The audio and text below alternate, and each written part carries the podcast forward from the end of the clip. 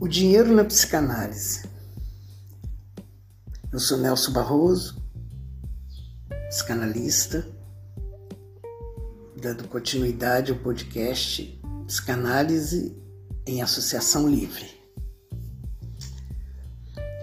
Eu não acertei com os psicanalistas no ganhar dinheiro. O investimento parece ter sido sempre maior que o lucro. Vivendo no sistema capitalista, é bem arriscado não ter uma educação financeira, mesmo para os assalariados.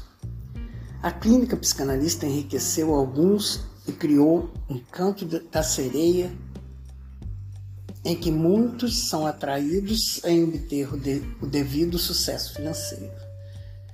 Claro que é um percurso longo, angustiante e apaixonante e não necessariamente prazeroso. Pelo menos não todo.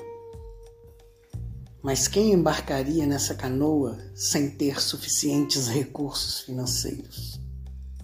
Basta ter desejo? Claro que não. Mas não são poucos e cada vez mais os sujeitos que entram nessa aventura. Os, entre aspas, cursos de formação se multiplicam dia a dia na internet.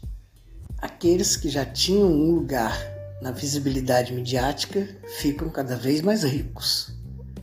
Uma espécie de pirâmide se formou, em que uma base feita de aspas, iniciantes, candidatos a analistas, alguns já estão há mais de 10, 20 anos na base, sustentam